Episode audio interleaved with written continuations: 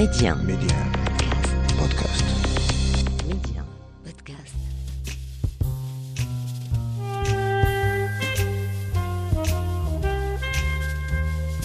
À travers une série d'interviews exclusives, Rencontre avec est un carrefour de dialogue avec des faiseurs, des personnes uniquement habitées par des valeurs comme le savoir-faire, le savoir-être ou encore le mieux vivre ensemble. Une signature propre à chacun d'entre eux. Rencontre avec un espace de partage et de dialogue, un lieu où l'on prend le temps de nourrir la réflexion. Un peu comme si on voulait faire nôtre la maxime du philosophe grec Socrate qui disait Disposer de temps est la plus précieuse de toutes les richesses du monde. Et dans le tumulte de la vie quotidienne, cette pause fait du bien. Je suis Saïda Mousdak et je vous invite à écouter ce que d'autres ont à nous dire.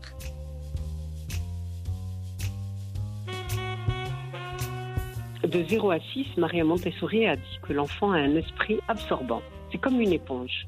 Ce qui signifie que si l'eau est polluée, ben, il va absorber ce qui est pollué. Si elle est claire, eh ben, c'est ce qu'il va absorber. Donc si l'environnement est adapté à cet enfant, il va, il va tout simplement euh, absorber tout ce qu'il y a dedans. Et sans le moindre effort. Majda Alaoui aime la pédagogie. Elle en a fait son métier et sa passion. Psychopédagogue d'abord pendant plus de 25 ans en France, elle enseignait à des adultes, des infirmières, des aides-soignantes, des éducateurs pour enfants, des péricultrices. Elle enseignait comment mieux apprendre dans la bienveillance et le respect de l'autre. Et comme rien n'arrive par hasard, elle utilisait pour cela du matériel Montessori. Alors, quand il s'est agi de se reconvertir, tout naturellement, Majda a décidé de faire la même chose, mais concernant la base, c'est-à-dire la petite enfance. Elle a ouvert, il y a quelques années de cela, une école Montessori, une maison des enfants à Rabat. Bonjour Majda Alaoui. Bonjour Saïda.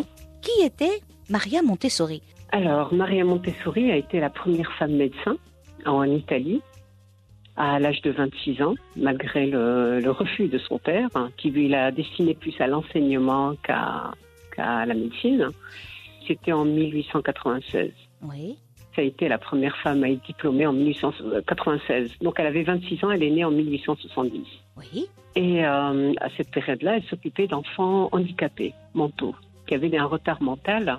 Et euh, en s'occupant d'eux, ben, elle, a- elle les a beaucoup observés. Et elle a vu qu'ils avaient euh, des capacités. Malgré leur handicap, il y avait des capacités. C'est en 1907 à peu près, donc ça fait à peu près 125 ans que la première école, elle n'appelle pas ça école, elle appelle ça maison des enfants. Maison des enfants, ça signifie tout simplement une passerelle entre la maison, chez soi, et l'école, la grande école.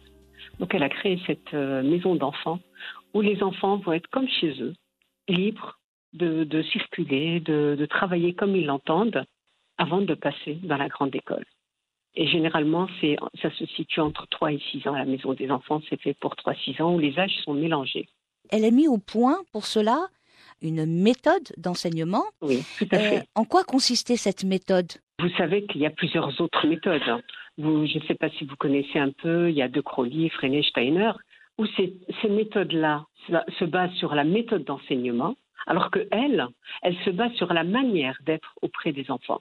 Sa méthode, en gros, se base sur la manière de l'adulte envers les enfants, son comportement avec les enfants, et bien évidemment à mettre un environnement qui soit adapté à la taille de l'enfant, qui soit accessible et qui soit aussi enrichissant, nourrissant l'esprit de l'enfant.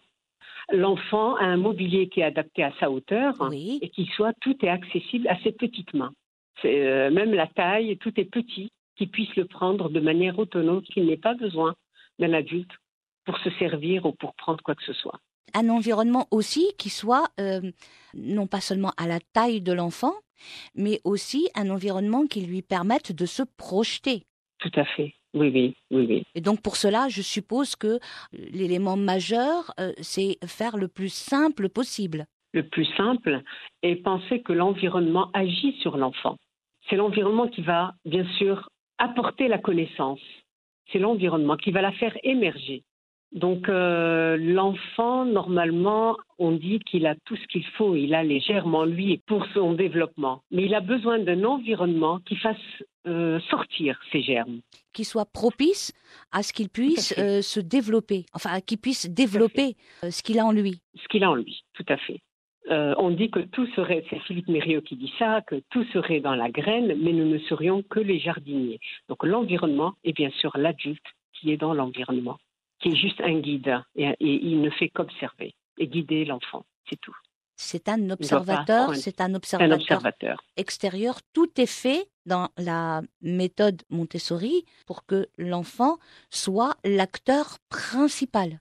Tout à fait. L'acteur principal et qu'il euh, qu'il soit libre dans cet euh, environnement et qu'il se serve, euh, bien évidemment, après lui avoir expliqué le cadre, Mhm. il va de lui-même chercher le travail et s'installer pour travailler.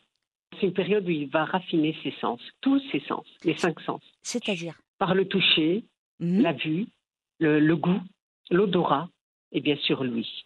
Et donc tout dépend de ses envies. Oui, oui, oui, tout à fait. C'est lui qui choisit. Et à ce moment-là, ben, il, il- il se sert. Une fois que l'adulte lui a expliqué chaque activité à quoi elle sert, après c'est à lui. De 0 à 6, Maria Montessori a dit que l'enfant a un esprit absorbant. C'est comme une éponge. Oui. Ce qui signifie que si l'eau est polluée, ben, il va absorber ce qui est pollué. Si elle est claire, eh ben, c'est ce qu'il va absorber. Donc si l'environnement est adapté à cet enfant, il va, il va tout simplement euh, absorber tout ce qu'il y a dedans. Et sans le moindre effort. Il va se mettre au travail. On développe l'enfant l'enfant dans toutes les dimensions physiques, sociales et spirituelles. Oui. Et bien sûr, tous ses sens sont mobilisés pour cela. Euh, ce qu'il faut savoir, c'est quand il absorbe de 0 à 3, il le fait de manière inconsciente, alors que de 3 à 6, il va le faire de manière consciente. Il sait ce qu'il fait. À ce moment-là, il raisonne, il réfléchit. Donc de 3 à 6 ans, il sait ce qu'il fait. 3 à 6, il sait ce qu'il fait, tout à fait. Et donc, toutes ces activités qu'il fait, ces apprentissages qu'il acquiert avant 6 ans, se font sans le moindre effort. Ce, ce travail le, le nourrit, il ne l'épuise pas. Un bon travail nourrit l'esprit de l'enfant. Oui. Il ne l'épuise pas. Oui. Durant cette période, tout ce qu'on lui donne à faire, il le fera avec joie. Et il va le faire sans le moindre effort, chose qu'on ne retrouvera plus par la suite après 6 ans. On- elle sera moindre, beaucoup moindre de 6 à 12, mais après ça change complètement. Quelles sont les différentes tranches d'âge des enfants dans les écoles Montessori? Généralement, c'est 6 ans, mais certains, ça peut aller jusqu'à 18. Mais à ce moment-là, ils sont en autonomie dans des euh, structures à la campagne.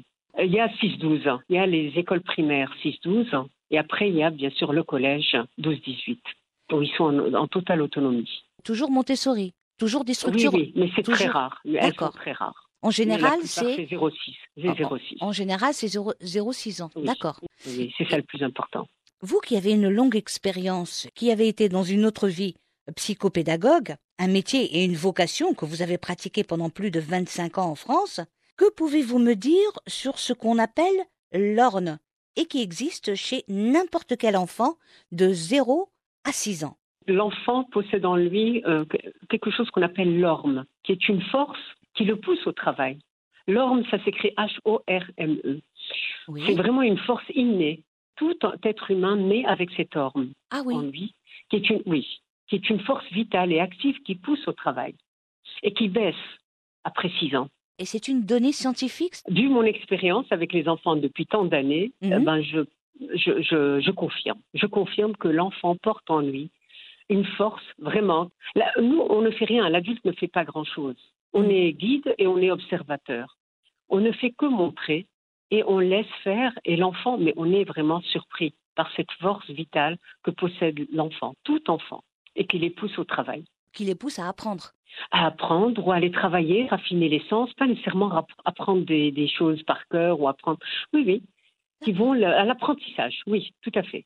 Si on laisse passer cette période, on est plutôt dans le jeu ou, dans, ou à ne rien faire, c'est vraiment dommage. Vous me dites là, si on ne se sert pas de, euh, de faire travailler l'orme qu'il a en lui, Tout à euh, fait, cette puisqu'on- force vitale, oui. Voilà, cette force vitale qu'il a en lui, si on ne s'en sert pas au moment adéquat, c'est-à-dire entre 0 et 6 ans, six euh, ans, oui. c'est foutu. Et là, on aura plus de mal à acquérir des connaissances.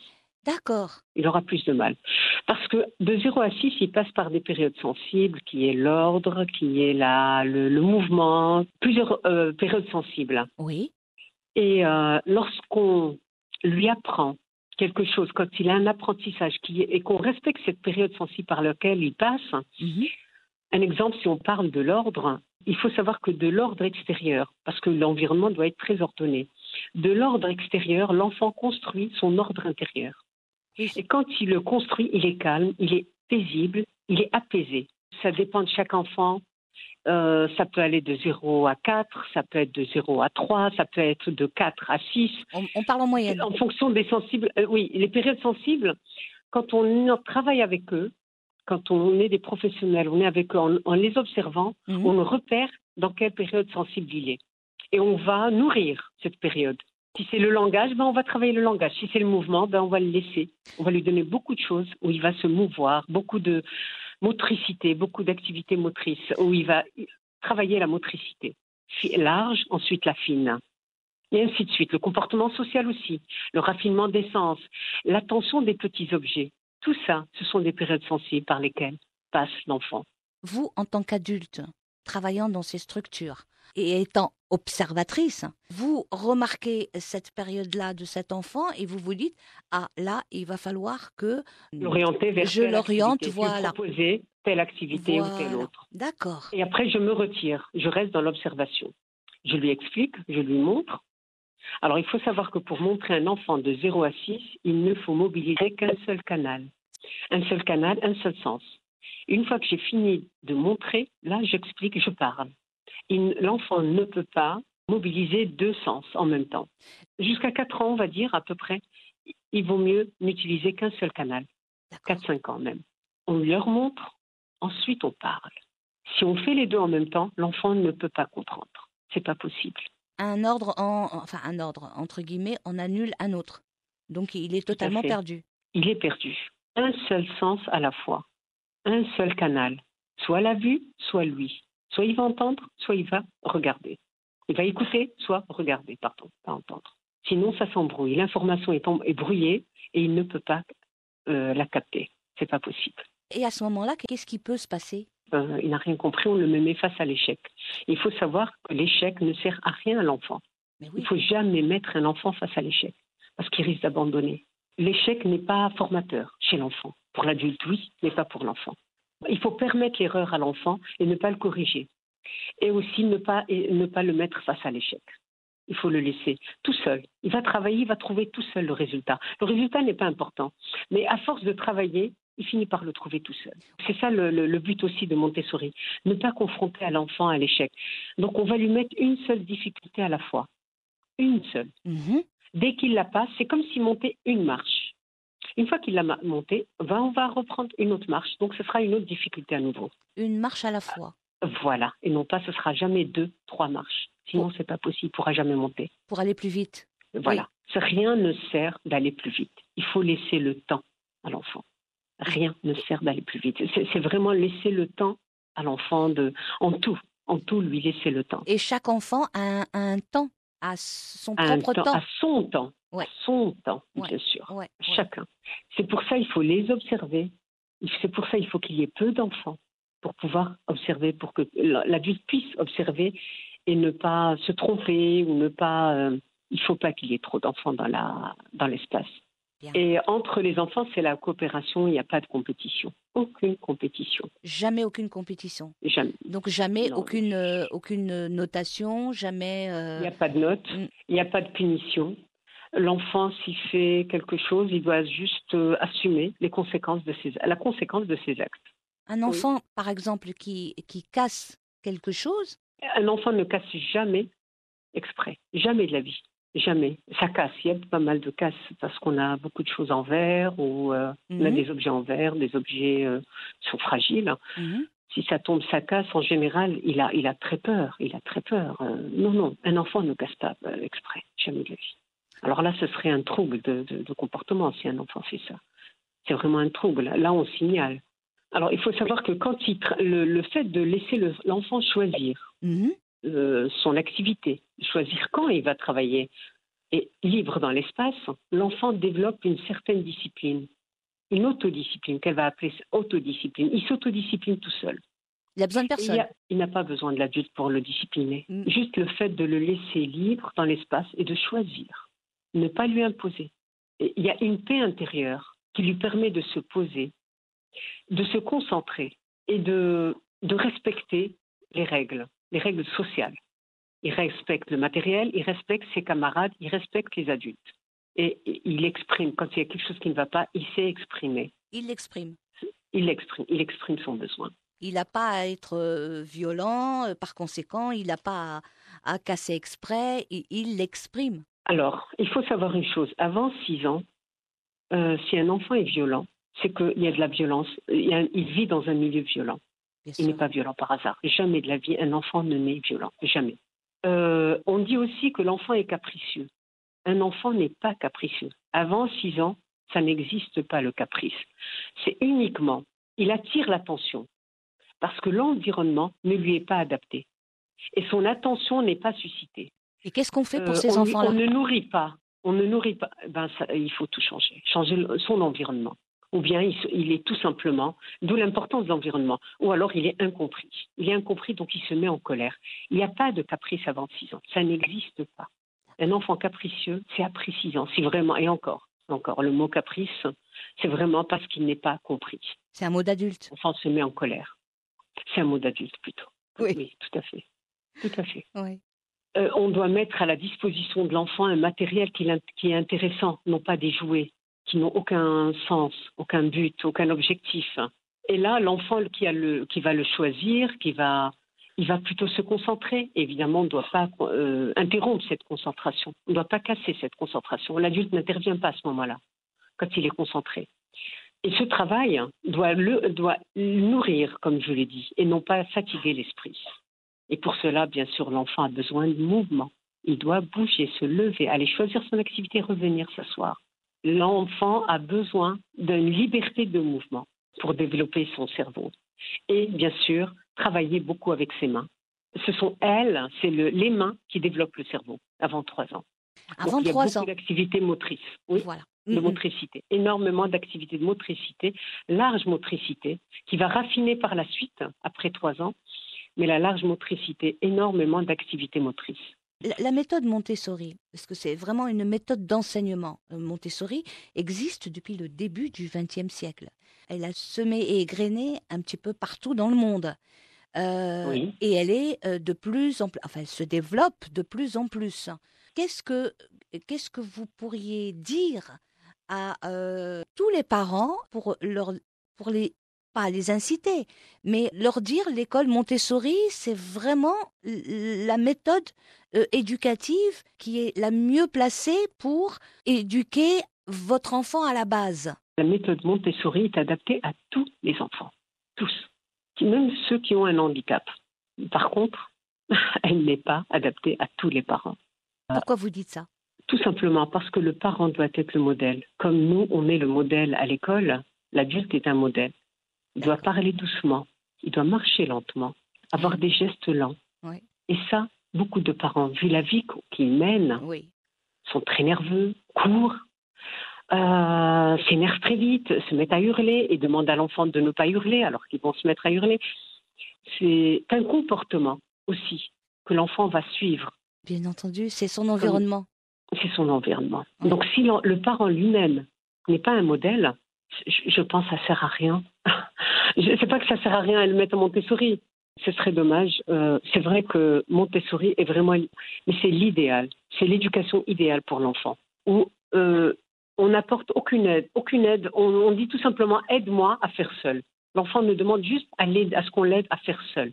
Il n'a pas besoin d'assistanat. Et toute aide inutile est une entrave au développement, à son développement.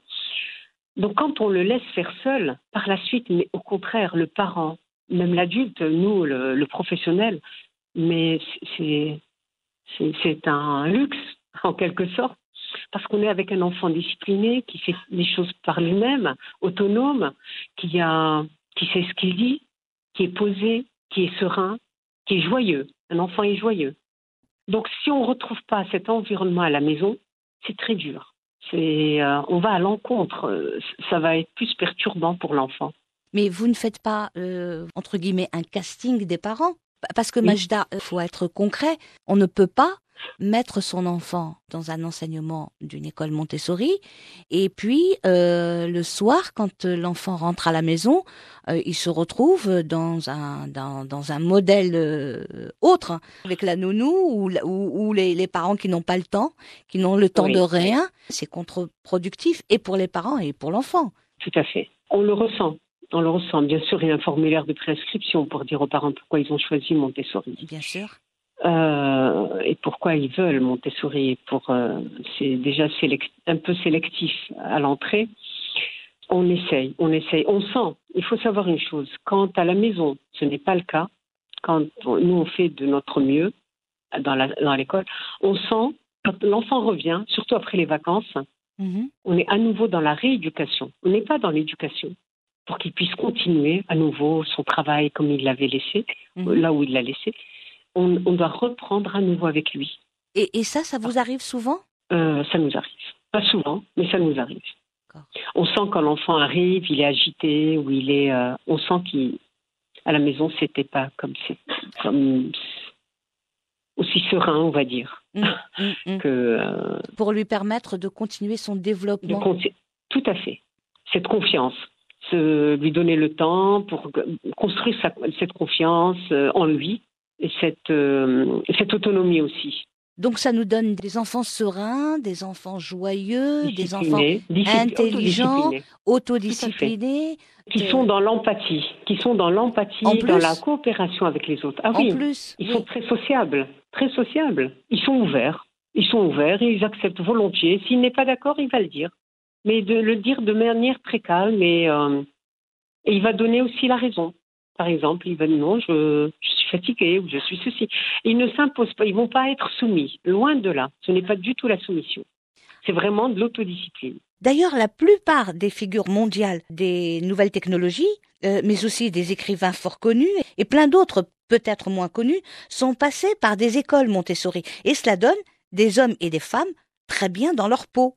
Où c'est des enfants qui sont euh, en général épanouis. Vraiment, une discipline active où euh, c'est cette liberté, c'est la liberté de choix, la liberté de penser, de parler qui aide l'enfant à être discipliné. Un enfant discipliné est maître de lui. C'est la différence qu'il y a. euh, alors que soumis, bon, c'est autre chose. Ma- Majda, Oui. quand avez-vous découvert la méthode Montessori? Déjà dans mon travail euh, antérieur, j'étais euh, j'étais déjà dans la psychopédagogie. Je formais à la remédiation cognitive, exactement l'éducabilité cognitive, pour euh, que ça soit plus clair. Bah non, c'est pas plus clair. Les-. C'est pas plus clair. Ça veut dire quoi? En quoi ça consiste? En quoi ça Ça consiste? consiste à apprendre à apprendre. À apprendre à un- apprendre. apprendre à apprendre, c'est un ensemble de méthodes qui va nous permettre d'activer ou, réactiver des compétences pour apprendre. Vous étiez euh, consultante euh, pour Oui, des ça. adultes dans Oui, les hôpitaux euh, en France pendant une vingtaine d'années, un petit peu plus même. Et vous avez donné des cours en tant que consultante. voilà, vous avez enseigné ces méthodes d'enseignement, c'est-à-dire apprendre à apprendre, comme vous l'avez si bien dit. Avec des outils, et bon, les outils que j'utilisais, c'était le raisonnement logique, les ateliers de raisonnement logique. Et, là, on est beaucoup dans la bienveillance. Et on laisse le format, l'apprenant, c'est lui qui est actif, c'est une pédagogie active, et donc il est actif dans cette démarche. Il est en situation d'apprendre par lui-même. Il réapprend à raisonner de manière logique dans un contexte donné, une culture différente de la sienne ou un métier différent de ce qu'il exerçait auparavant. Dans ce domaine, été amenée pour leur expliquer certaines situations Oui. de raisonnement Oui. euh, été amenée à utiliser un matériel concret. Et ce matériel, je l'ai puisé, suite à des recherches, je l'ai puisé dans le matériel Montessori. Alors, donnez-moi un exemple de, de matériel qui, qui correspond à telle ou telle situation. Quelque chose de basique, c'est c'est une balance. Une balance où les deux bras sont à, à même dimension Oui. Pour pouvoir les mesurer, enfin, lourd ou moins lourd ou même, même poids. Les deux bras de la balance sont euh, une balance classique. hein. Euh, je prends cet exemple. Oui. Les deux bras de la balance sont euh, la même distance à l'axe. On est bien d'accord. Oui. Alors, si on éloigne, un des bras devient plus long. S'il double, par exemple, de longueur, on leur demande quel est le poids qu'il faudrait mettre? Est-ce qu'il faudrait mettre plus lourd ou moins lourd? Et de combien? Et donc voilà, j'étais amenée à travailler avec du matériel Montessori et par la suite, après tant d'années d'activité, je, me, je commençais à réfléchir moi-même à une reconversion professionnelle Avec ce que vous savez faire déjà, si Déjà. possible. Voilà. Parce que j'aime beaucoup, la, la pédagogie me plaît énormément. C'est un Oui. domaine où je, je me sens très à l'aise, Oui. j'aime, que j'adore. Mais en même temps que ça soit une pédagogie active. Je ne voulais pas dans une pédagogie classique. Pourquoi ne pas aller voir méthode Montessori et voir exactement euh, je me suis renseignée, donc évidemment, ça correspondait tout à fait. Et en même temps, ça me permettait, de, au lieu d'aller vers l'adulte, de commencer dans la petite enfance. À la base. C'est beaucoup plus à la Voilà. base. Et, euh, et donc, je suis allée en formation pour me former. Et j'ai été formée en Belgique et en France avec les mêmes formateurs Oui. au centre euh, Kids Montessori. C'est le seul centre de formation francophone, en tout cas, Oui. en Belgique, hein, et qui a très bonne réputation et ça, qui se trouve à Lannes, dans la région de, de Waterloo Oui. et par la suite, bien sûr, des stages euh, qui sont nécessaires, euh, voire indispensables pour comprendre et euh, oui. apprendre. Et, Bah oui, c'est le terrain. Il faut du terrain. avant de prendre ma décision de, de- d'ouvrir ou de mettre en place une petite structure Montessori ici à Rabat. Donc euh, tous ces stages se sont faits à- entre Paris et la Belgique, entre la France et la Belgique en tout cas. Et, et quand vous avez ouvert votre, votre, votre école euh, Montessori Oui. à Rabat, je crois. Oui, c'est ça, oui, oui. À Rabat, au Maroc, ça fait combien de temps? Euh, donc c'est ma cinquième entrée- rentrée, donc en 2000, septembre 2017. Et Oui. au, au bout de, de, de ces années, est-ce que ça vous satisfait? Est-ce que vous êtes euh, Ah oui. heureuse? Ah Est-ce que vous, vous êtes pleinement, euh, Je- pleinement dans, dans ce que vous deviez faire? Complètement, complètement. Je, je regrette de ne pas avoir fait ça depuis le début. Euh, je n'ai pas l'impression de travailler. Les enfants nous apportent un, bon, un tel bonheur. On est ravis, on est enchantés, on est. Et puis le fait de les observer, on est, on est chaque fois agréablement surpris. On découvre tant de talents en eux, tant de choses. Ils nous apprennent tellement de choses. Ce sont finalement les enfants qui nous apprennent, hein, si, on les, si on prend le On temps de les observer. Vraiment, vraiment, vraiment. Ils nous apprennent tellement de choses. Ils nous remettent en question, nous posent des questions. On est là, euh, on se remet en question. On se remet en question. C'est- des génies, c'est des génies. Oui. Si on leur permet d'évoluer de manière sereine, tout enfant, tout- tous les enfants, et bien sûr, à- moins qu'ils soient porteurs d'un handicap Oui. euh, psychique hein, je- ou mental, Mm. mais tous les enfants, tous, tous, sans exception, vraiment, sont, c'est des petits génies. C'est des génies en herbe. La preuve, je suis dans la crèche, je ne sais pas si vous entendez des cris ou des Oui, voix. de ou temps en temps, ça, ça me parvient, oui. Des- des- juste quand ils parlent, et ils, ils discutent entre eux, on les entend. Mais il n'y a pas de bruit euh, qu'on entendrait dans une crèche classique ou dans une école classique. Je vous confirme. Voilà. et je suis là, je suis avec eux. hein. Je- ils sont à côté. Ils sont pas loin, ils sont vraiment à côté et on les entend pas. Et c'est comme ça toute la journée. C'est un plaisir. C'est vraiment un plaisir de travailler avec les enfants. Il n'y en a pas un qui vous a demandé euh, ce que vous étiez en train de faire? Euh, ici, là, Oui, actuellement, non, non, non. euh, je leur ai dit, je leur ai expliqué que j'allais parler au téléphone, Oui. euh, qu'il fallait pas me déranger. Ils m'ont dit d'accord. Et c'est bon. ah non, non, je, je- parce qu'on leur explique. Quand on leur explique, hein, C'est génial. mais oui, mais oui, personne ne viendra me déranger. Que du temps ça. gagnerait, que du temps gagnerait, nous les adultes. Tout à fait, tout à Oui. fait. Quand on, on prend un tout petit peu de temps à leur expliquer les choses, mais c'est ça coule, ça coule de source. C'est ça, ça apaise l'enfant et ça le rend agréable. La relation devient très agréable. Vous avez deux enfants, Majda. Est-ce Oui. qu'ils sont âgés euh, ou ils sont en âge de, de suivre un- une école Montessori? Non. Je ne connaissais pas Montessori à ce moment-là, Oui. quand ils étaient petits, mais je, je les ai élevés de telle manière à être autonomes. Malgré moi, n'empêche, puisque le travail me prenait beaucoup de temps. Mhm. ils devaient compter sur eux-mêmes. Je leur ai expliqué les choses et ils devaient compter sur eux-mêmes pour se préparer à manger ou faire ceci ou faire cela. Ils devaient aider en tout. Il devait absolument aider pour faire la cuisine, chose que beaucoup d'enfants adorent. Voilà quand on leur explique. Et donc, vous les avez élevés selon les préceptes de l'école Montessori, sans savoir, savoir. peut-être. Voilà. Tout à fait, tout à fait. Euh, Et ils ont été autonomes très jeunes, très très jeunes. Ils devaient compter sur eux-mêmes et je leur faisais confiance. Plus on leur fait confiance, plus ils ont confiance en eux. Le meilleur adulte, c'est le parent, bien évidemment, qui, qui pourrait apprendre à l'enfant d'être, euh, enfin, d'apprendre de transmettre cette confiance. Oui, et, C'est et- le parent le mieux placé. Les enfants sont heureux, ils ont la chance de, de faire le métier qu'ils aiment, oui. qu'ils veulent, et ça me, pour moi, c'est très rassurant. Et ils me le disent, et ils sont contents. Je pense qu'ils sont contents. Ils sont contents de l'éducation, en tout cas, que je leur ai transmise, et de cette confiance entre nous et de notre relation. On a une relation très fluide, oui. basée sur la confiance. Moins on intervient avec l'enfant, et mieux il se porte. De vraiment laisser l'enfant libre, de le laisser, bien sûr, dans un cadre précis. Ne pas, c'est pas l'anarchie, ce n'est pas le laxisme. Ne pas confondre liberté et laxisme. Et moins on intervient, et mieux l'enfant se porte, et mieux il est, et plus il sera heureux. Il faut savoir que c'est beaucoup, beaucoup euh, sur nous, adultes, notre comportement Oui. avec l'enfant. Oui. C'est beaucoup. Euh, L'enseignement.